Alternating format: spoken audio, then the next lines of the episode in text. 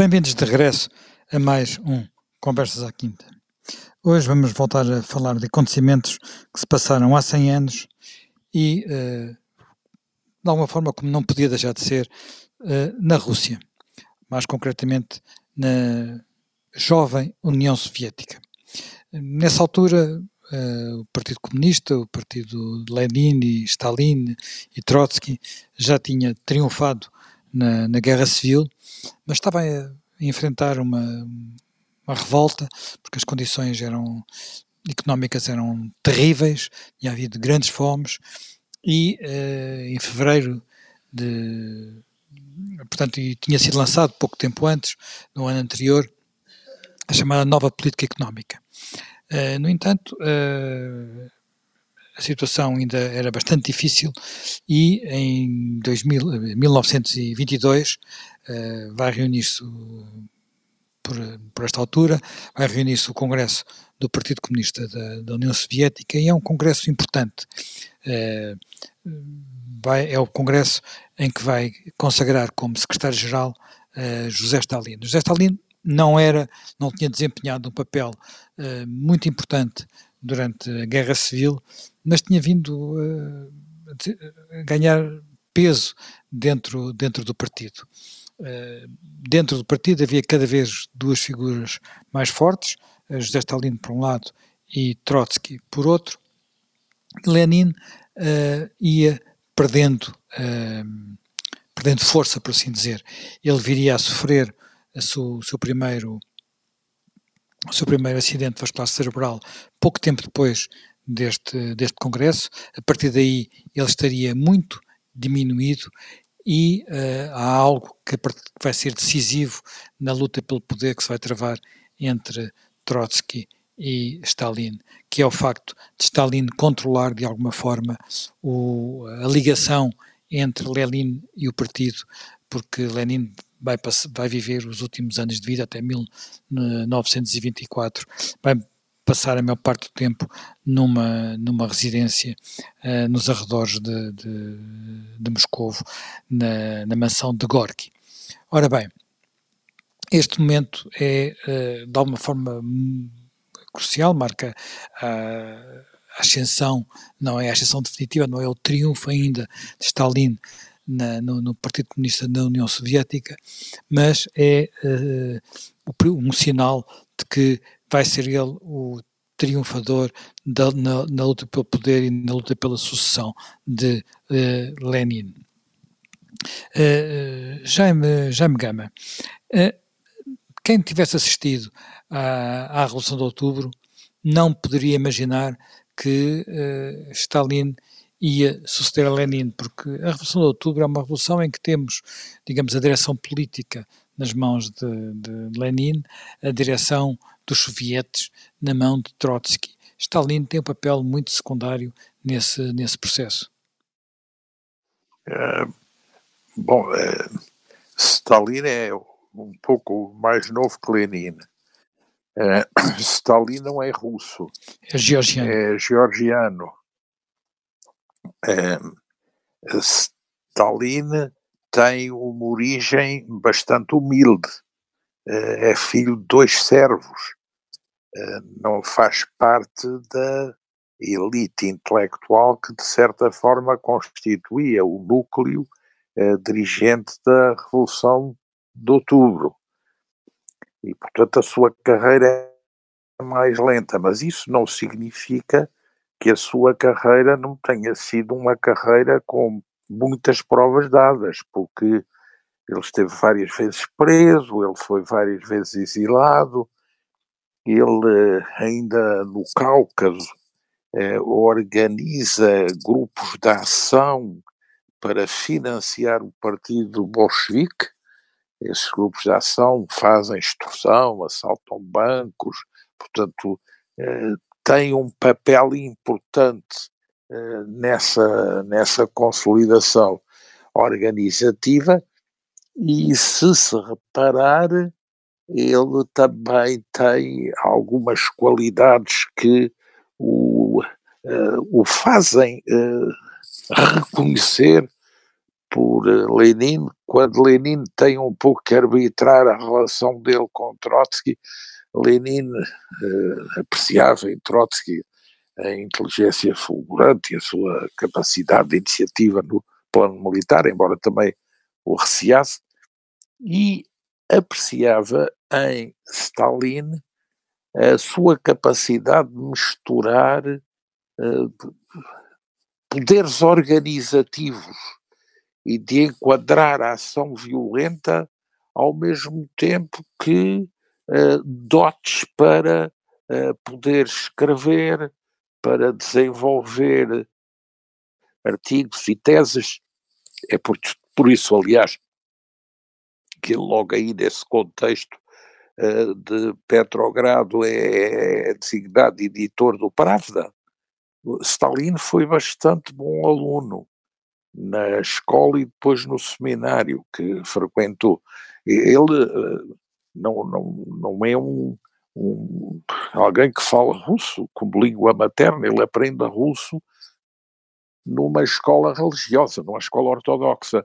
E depois, no seminário espiritual de Tbilisi, na capital da Geórgia, da Igreja Ortodoxa, ele tem uma atividade intelectual muitíssimo variada, porque ele lê muito. Esse seminário era um seminário para a formação de sacerdotes ortodoxos, mas bastante contaminado por leituras digamos, fora do contexto teológico, leituras de uma certa abertura. É assim que o próprio eh, a literatura francesa e outra, eh, teóricos revolucionários, havia ali como que umas infiltrações da, da, da sociedade mais revolucionária daquela zona e Stalin lê os clássicos, lê Marx, Stalin até chega a ser poeta, escreve poesia romântica. Portanto, ele reúne essas capacidades, portanto, alia capacidade organizativa e eh, muito determinada com também essa capacidade intelectual. É preciso não uh, ir ao fundo da figura e da pessoa, há hoje biografias muito boas e, e não ficar também só pelo, pelo clichê. Depois, ele tem um percurso que, se for visto, é um percurso bastante importante para um Partido Comunista e para um Partido Comunista que faz uma revolução, porque ele começa por ser, digamos, eh, um militante muito determinado, eh, ele vai a muitos congressos no exterior, quando a questão alas mencheviques, alas bolcheviques, a questão do relacionamento com os sociais-democratas está a ser colocada em vários eh, partidos na Europa, ele é, é ele é, é designado no governo uh, provisório de Lenin, no governo dos comissários de povo, ele é logo designado comissário para as nacionalidades.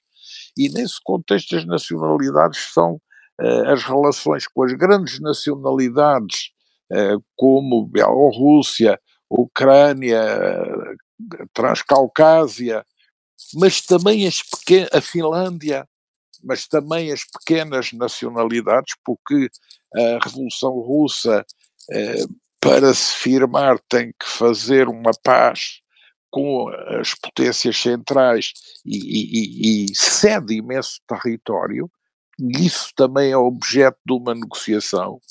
Depois, ele, na guerra civil, por ter esse seu conhecimento já no Comissariado para as Nacionalidades, é designado para o relacionamento com o Cáucaso e com a Ucrânia, quer do ponto de vista das políticas de abastecimento, mas também tendo autoridade sobre o sistema de segurança e o sistema militar. Depois, ele eh, ocupa um cargo muito importante, que é o do controle da política de quadros, porque ele é diretor da inspeção operário-camponesa, quer isto dizer, ele é diretor do organismo que fiscaliza quem se admite, quem se promove, quem se destitui, quem se transfere, e ele cria aí um grupo de apoio dentro do partido, com uma geração mais nova do que aquela que estava no poder à época e que lhe vem a valer no futuro, e ele é também designado diretor do Departamento de Agitação e Propaganda do Comitê Central, mais tarde. E, e é daqui que ele passa, por indicação de Lenin, para secretário-geral do Comitê Central, eh, de certa forma equilibrando com a figura de Trotsky. Lenin arbitra Trotsky Stalin eh, no topo com, com ele. Portanto, é, é, um percurso que não é tão surpreendente como isso. É um percurso menos fulgurante, mas um percurso com raízes muito extensas na rede territorial da organização comunista. Ele não faz parte da, da estrutura militar, porque ele foi, já no tempo do czar, ele foi isento do serviço militar, porque a criança tinha tido uma doença que lhe afetou gravemente um braço e isso tornava-o incapaz para o serviço militar, embora não tivesse deixado de ser depois, mais à frente, generalíssimo no sistema soviético da Segunda Guerra Mundial. Não, eu não estava de forma nenhuma a desmerecer a figura de Stalin, nem o percurso de Stalin, que teve uma, que tinha uma extraordinária habilidade e era um homem indiscutivelmente inteligente. Que gostava, e aliás, o próprio Trotsky tinha eh, alguns handicaps fortes. Trotsky não era membro do Partido Bolchevique até à, até à Revolução de Outubro, só entra para o partido já na Revolução de Outubro, tem muitos anticorpos dentro, dentro, do, dentro do partido, é, é, é indiscutivelmente um organizador, um, um grande orador, tem dotes de, de, oratória, por isso é que ele uh, já tinha sido dirigente do Soviético de Petrogrado na Revolução de 1905 e volta a ser na Revolução de 1917, mas uh, não tem a mesma capacidade, digamos, de criar uma rede dentro do partido que tinha, que, que teve que teve Stalin, não é? Uh, e, e, Stalin uh, vai manter uma relação com, uh, Lenin, com, com, Lenin, com Lenin muito, muito, muito particular e torna-se um homem em que ele tem que tem que confiar para a sua capacidade de organização em momentos muito críticos. Agora, Uh, também é, é, indiscutível que, por exemplo, na, na, na, condução da guerra civil, a figura de Trotsky é muito importante. Sim, é Trotsky, claro que é. É Trotsky que, que faz, a, em boa parte é ele que, que, organiza e dirige o Exército Vermelho numa altura em que se pensava que praticamente era impossível ganhar a guerra civil. E, e, e, nesse, e nesse, processo, inclusive, tem alguns choques com, com, com, com, com Stalin. Sim, uh, sim já me Pinto, esta, este momento, que é um momento, é um, é um momento também importante porque durante muito tempo o Partido, o Partido Comunista da União Soviética era uma organização atravessada por muitas discussões, por uma, era uma organização muito plural, muito, muito sim, viva, sim. cheia de intelectuais, até, que, até aquela organização monolítica em que toda a dissensão é castigada quase com a morte, ou mesmo com a morte, há uma, uma, uma evolução grande. Mas ela começa a ocorrer ainda com Lenin. Sim, aqui, eh, pegando um pouco no que, no que o Zé Manuel estava a dizer sobre Trotsky, eh, Trotsky tinha alguns anticorpos. Trotsky, de facto, foi decisivo. Uh, e uma das coisas que é muito importante e que se fala pouco é que Trotsky foi buscar, quando viu que exatamente estavam com um problema gravíssimo, que era a falta de enquadramento, o Trotsky fez o seguinte: foi buscar os oficiais do quadro, do quadro normal, do, do enfim, do exército russo normal, e, e pô-los, digamos, uh, a servir, digamos, a servir os bolcheviques e enquadrar os bolcheviques, mas fazendo uma coisa muito importante e, enfim, e que do ponto de vista moral seria bastante, é bastante reprovável, foi pondo as famílias como reféns, não é?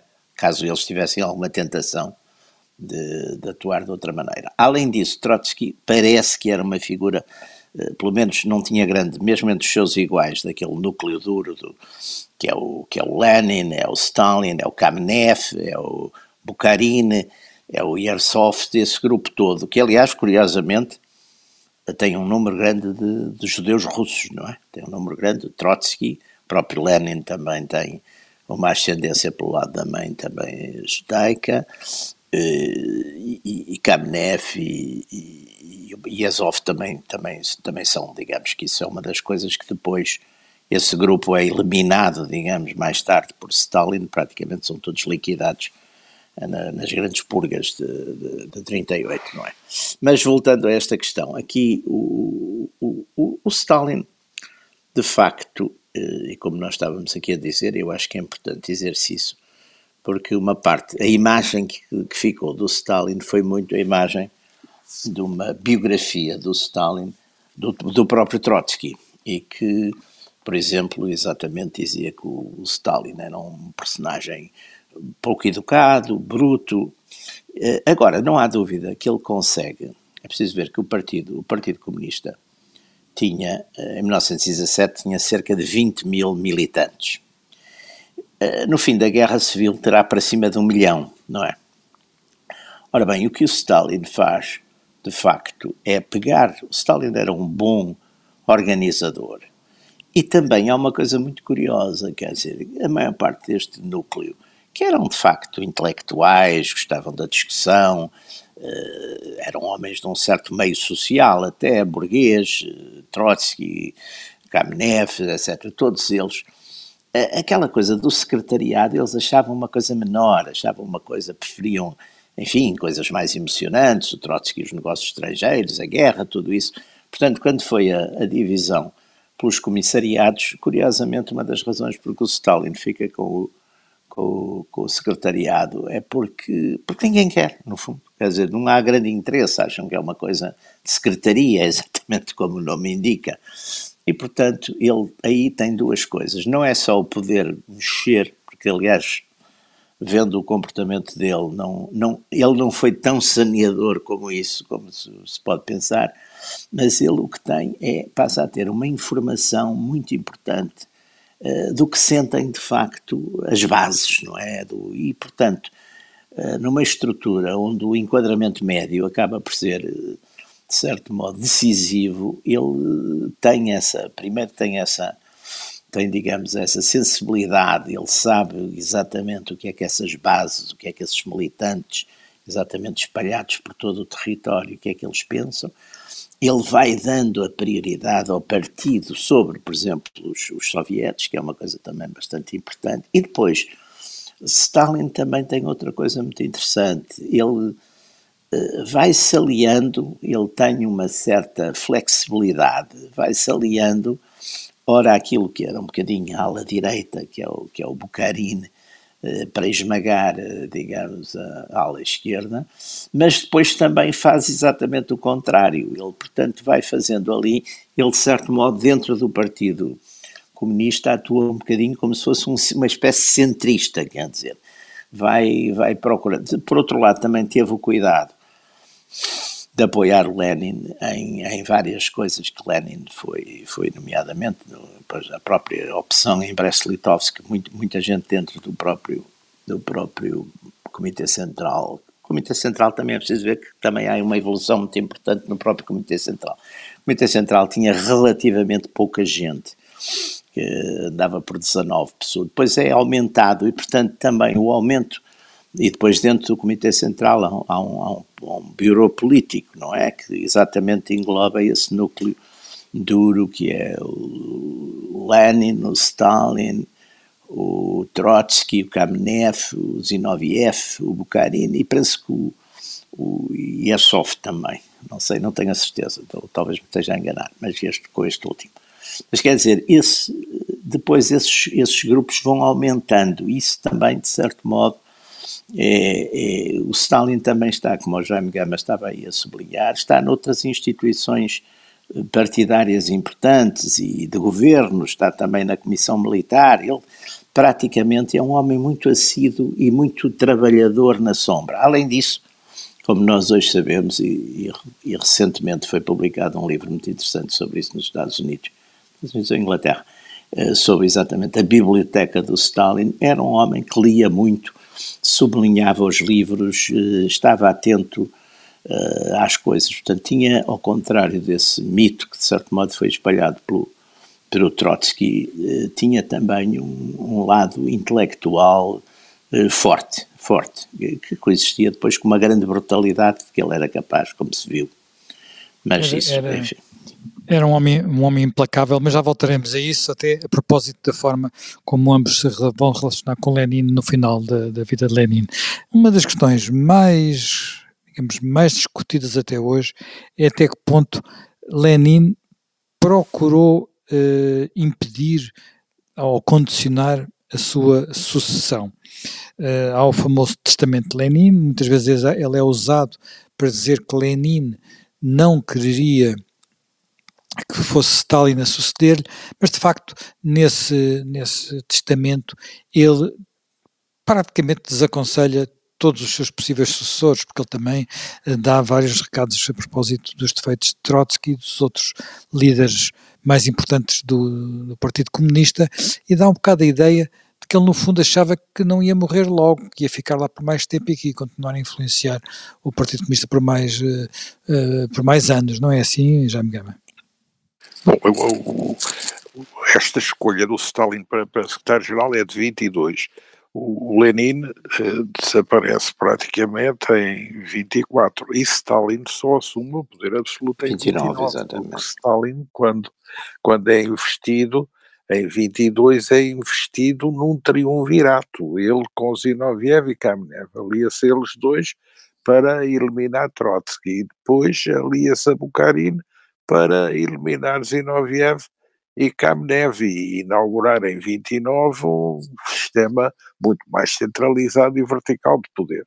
Há também quem diga que uh, esse testamento político de Lenin, que é, tem muita impressão digital da viúva de Lenin, da Krupskaya, que detestava o, o Stalin. Stalin, porque o Stalin em alguns momentos não a tinha tratado com a consideração e a deferência que ela achava que devia ser tratada. Portanto, há aí também um certo mistério nessa, nessa validação. Mas a, a verdade é que, entretanto, também Stalin eh, vem ganhando apoio, eh, por exemplo, eh, na, na Tcheca, na, na, na polícia secreta, e, e vem criando aí apoios muito importantes no NKVD. Dois dos chefes que são aliados dele, uh, Yagoda uh, e Azov, que aliás serão depois assassinados, são muito instrumentais para essa consolidação do poder.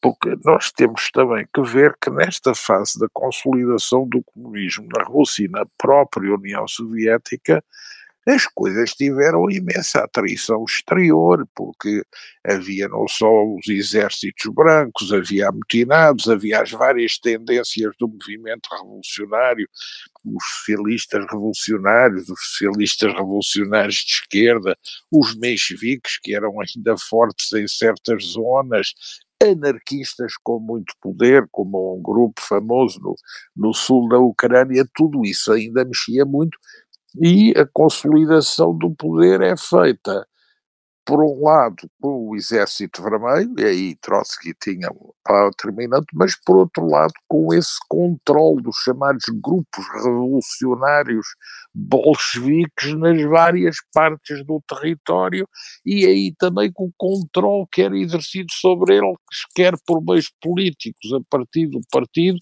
quer também por meios do intelligence e do, da, da, da, política de quadros, que era uma política, no fundo, de depurações. E aí é que se inicia o grande, o grande instrumento da Stalin, que é uh, o terror, primeiro o pequeno terror e depois o grande terror, que é uma coisa que, na verdade, leva a uma lógica de purgas, à criação do conceito de inimigo do povo. Essas purgas só de comunistas terão sido assassinados um milhão de comunistas nessas disputas internas, mais vários milhões que terão sido presos, desterrados, uh, despachados para os gulags. E uh, há 40 mil oficiais do, do, do, do exército uh, que foram pura e simplesmente fuzilados. Portanto, há aqui essa lógica da imposição de um sistema já verticalizadíssimo. Stalin vem a ser desafiado em 34 por uma grande vedeta dos comunistas russos, que é Kirov, o Benjamin do partido, em quem toda a gente via o modelo do revolucionário autêntico e que também é eliminado, porque há um complô em 34 para destituir Stalin da liderança do Partido Comunista. E ele aproveita esse complô, localiza em Kirov o principal instrumento e agente dessa operação e faz uma contra-operação que é o início do, do terror e da depuração e, e, digamos, da limpeza de todo esse espectro de adversários e concorrentes, deixando-o num controle fortíssimo do, do, do aparelho do Partido Comunista. Essa operação Kirov, aliás, é particularmente é, é, dá origem ao, a uma fase particularmente sim, sim. violenta do terror uh, e é eh, muito curiosa porque Kirov tem uma intervenção Uh, muito aplaudida numa, num, num congresso. Uh, Stalin foi mais votado que, que, o Stalin até. Mais, mais votado que o Stalin, mais aplaudido que o Stalin. Ele percebe que é uma estrela em ascensão dentro do Partido Comunista e depois há um assassinato. Uh, ele é uma, o chefe do partido em Petrogrado, em, em não sei se na altura já se chamava Leningrado, se não, e é assassinado por, uma, por um militante que tinha sido expulso do partido e que não se percebe muito bem porque é que é esse assassínio. Sim, é misterioso. E isso serve de pretexto para uma daquelas purgas sem fim. Sim, é o princípio, que, exatamente. Que é o princípio. Onde, a grande purga, exatamente. A grande purga, que uma, uma Isto é dezembro de é, 34, acho eu. Sim, uma de, pronto, os grandes julgamentos, julgamento de espetáculo, eh, tudo isso. Isto, uh, há aqui algo que às vezes se discute até que ponto é que esta, digamos, há aqui um lado de despotismo asiático nesta, nesta forma de, de, de, de atuar de, de Lenin, em que, em que isto é. De Stalin. Este, de Stalin, de Stalin.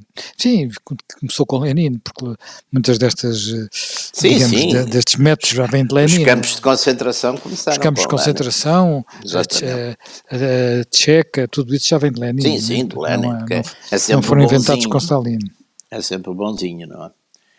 Mas, não, isso, claro, que ficará bastante estranho, não é? Uh, se ficará bastante. Quer dizer, há umas teses que foi o próprio Stalin que mandou, que mandou. Não há dúvida que na morte do Kirov, por exemplo, ele na altura que foi. Ele foi morto no corredor de, e, e o segurança dele não estava naquela altura, a segurança dele não estava presente, não é? Portanto, foi uma eh, foi uma coisa, enfim, que há, há muita tese de que terá sido o próprio Stalin. Depois o assassino foi, foi morto pá, aí 24 horas depois, quer dizer, portanto tudo aquilo é, é, é, é um romance. É, depois há uma coisa muito curiosa nesse sistema, é que os próprios chefes da, da secreta vão sendo eles próprios, matam e liquidam, e, mas depois são eles também liquidados até ao Béria, depois o Béria fica, não é só e só é morto depois já de Stalin ter morrido e ter desaparecido. Portanto, há, há, há de facto ali um sistema. Agora, o que é uma característica curiosa é que, enfim, destes, quando a gente vê estas grandes carnificinas, de facto, Hitler e Stalin e Mao Tse-tung, não há dúvida que Stalin matou, sobretudo, russos e comunistas, não é? É muito curioso. Hitler matou, sobretudo, estrangeiros, judeus e estrangeiros, Uh, Mao Tse-tung esse também matou os chineses e comunistas também, mas Stalin de facto caracteriza-se por isso. E há uma coisa muito curiosa, porque já vinha de Lenin, e que eu acho que no fundo é, o, é um bocado o paradigma deste modelo de partidos. Uh, e Lenin tinha uma grande admiração por jacobinos, e essa grande admiração por jacobinos vinha não só da maneira como eles foram eliminando os seus inimigos, não é? Sempre naquela linha de antes da eliminação, há uma espécie de ação de propaganda que retira aos inimigos, sejam eles, enfim, de classe, de raça, do que for, qualquer simulacro de humanidade. Portanto, quando são executados, quando são torturados, quando são mortos, quando são calados, é uma obra, de, quase, é quase uma obra de misericórdia que se está a efetuar, portanto há sempre essa demonização do inimigo. E Lenin tinha uma grande admiração pelos, pelos jacobinos, porque dizia que eles, por um lado, tinham eliminado esses inimigos, digamos, de, de classe, que neste caso eram, eram, eram os nobres, eram os padres, eram depois os camponeses da, da vendeia, não é? Mas depois tinham eliminado também, digamos, os, os girondinos, e depois, dentro deles próprios jacobinos, também se tinham continuado a eliminar. Portanto, no fundo, é o processo a que nós vamos assistir na, na União Soviética, não é? O processo que vamos assistir é esse processo de revolução permanente, com aquela característica, aliás, muito interessante do, do Stalin, que ele, à medida que a revolução avança, portanto, que em princípio ficaria mais segura, os inimigos estariam mais neutralizados, ele acha que se deve intensificar o terror porque uh, é quando a burguesia vai resistir mais, mais eficazmente, não é? Ele, aliás, diz: não se pode fazer omeletes sem partir é ovos. provérbio. Nessa tendência asiática que lhe foi caracterizada por Lenin, ao que, ao que parece. E, e Stalin também terá confidenciado com ironia a Churchill que um Exatamente. morto é uma tragédia. É uma estatística. Um milhão Exatamente. de mortos é uma estatística. O que é uma frase que, é que corresponde aconteceu. perfeitamente a este estilo de liderança. Ele era muito duro na sua educação, porque um, os pais eram servos, o pai quis libertar-se de servo passou a sapateiro como profissão independente, mas não conseguiu realizar esse desidrato e depois foi empregar-se como operário numa fábrica de sapatos e era alcoólico e era de uma dureza implacável, designadamente com o filho. E, portanto, sim, sim, batia-lhe muito, Stalin levava desse, muita pancada desse confronto e dessa sim e dessa experiência de dureza. Depois, como georgiano, eh, ter-se afirmado na, na, na Rússia é, é, também objeto de uma análise que deve ser ponderada. E parece também que ele eh, considerava que essa sua origem de servo eh, o libertava de problemas de consciência em relação ao cumprimento do seu programa político e ao recurso à violência que ele desde cedo pratica com esses assaltos e essa ação característica do Cáucaso, bandos em que bandos eh, se confundem com grupos sim, de militantes sim.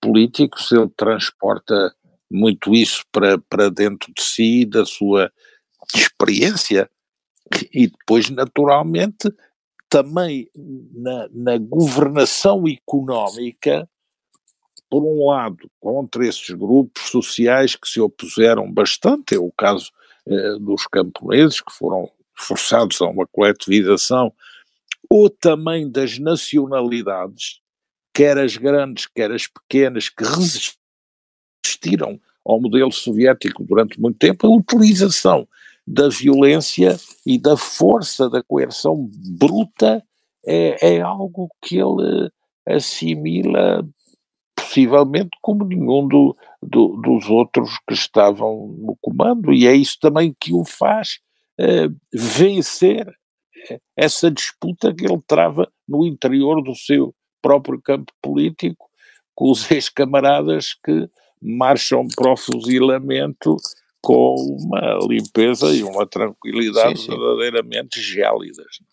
A própria forma como ele conduz a guerra em 39-45, no início, que é ele quem mais adirige com grandes perdas humanas, totalmente insensível às perdas humanas, e que só mais tarde depois vem a ser um pouco aplacada pelos militares uh, russos uh, na valorização das táticas militares centradas também na poupança de pessoal e dos soldados e dos exércitos. Portanto, é uma coisa que também marca aí a sua personalidade de maneira muito, muito Mas, eh, cruel. É estranho é ver como em 2008 também o atual presidente da Rússia disse numa valorização positiva imensa que o líder russo com mais sucesso do século XX foi, sem dúvida, José Era isso mesmo que eu queria chamar a atenção. Até que ponto o atual líder russo uh, se, inspira, uh, se inspira nele? Bom, isso, é, a admiração do sector mais ardentemente patriótico russo que fez esta experiência valoriza imensamente em Stalin a derrota de Hitler, a uhum. industrialização da Rússia, a passagem da Rússia de país atrasado para país em desenvolvimento e desenvolvido, uh, ter sido Stalin quem levou as fronteiras russas à sua maior expansão em toda a história e também quem criou a Rússia como um poder nuclear no contexto mundial, uma superpotência, uh, digamos, uh, cogerindo o mundo ex aequo com o outro vencedor da Segunda Guerra Mundial, os Estados Unidos.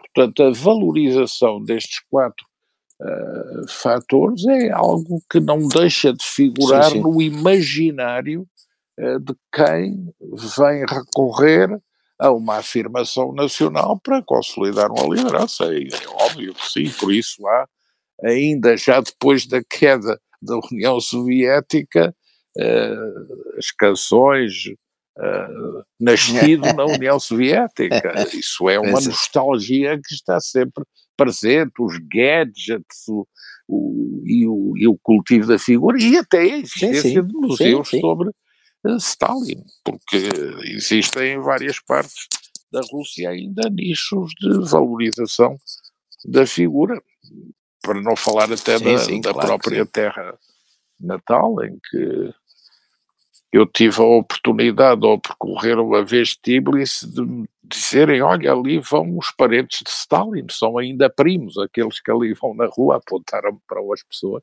Portanto, eu, à distância, fiquei a conhecer também os primos atuais de Stalin. É. Que não eram, que não eram perseguidos, tinham a sorte de não ser perseguidos. Sim, às vezes eram, às vezes eram, não, não é? Às vezes eram, aliás, o Stalin tem aquela famosa frase com aquele filho que foi feito prisioneiro pelos, pelos alemães e que numa altura os alemães propuseram a troca desse filho pelo general von Paulus, que estava a comandar Stalingrad, e que e o Stalin respondeu, não, não se troca um tenente por um general. E o filho depois suicidou-se no, no, campo de concentração, onde estava, no campo de prisioneiros. O, o, o culto do Stalin foi imenso, não só na Rússia, lembro-me, na versão popular, o Zé dos Bigodes, era como ele era conhecido mais popularmente. Mas depois o, o, o livro do Jorge sim, Amado, sim, sim, O Mundo da Paz, em que se descreve o mundo dorme, mas no Kremlin Exatamente. vela Stalin por todos nós. E os franceses, e, o Aragon e, e, essa gente. Não, era o pai dos povos. Pai dos povos. Pai dos povos, e aqui também. E, sim, e figuras muito interessantes que até escreviam sobre temas como não basta compreender Stalin, é preciso amá-lo. O que também é muito curioso do ponto de vista da fixação nos espíritos absolutos e redentores da humanidade, como foi o pai dos povos para essa época. Bem, nós eh, terminamos mais um Conversas à Quinta, recordando a ascensão ao poder, enfim, não ainda absoluto, porque ele demoraria, demoraria quase mais uh, sete anos, oito anos, sete anos, oito anos, a consolidar o seu poder no Partido Comunista da União Soviética de Stalin, mas seria no final de março, princípio de abril, que num congresso em Moscou, Stalin chegaria à Secretaria-Geral do Partido Comunista da União Soviética com Lenin ainda vivo, mas seria a partir daí que ele uh, começaria a tornar-se o líder uh, incontestado do Partido Comunista e depois da União Soviética. Foi há 100 anos e marcaria de forma indelével o século XX em toda a Europa. foi mais um Conversas à Quinta, estaremos de regresso dentro de uma semana.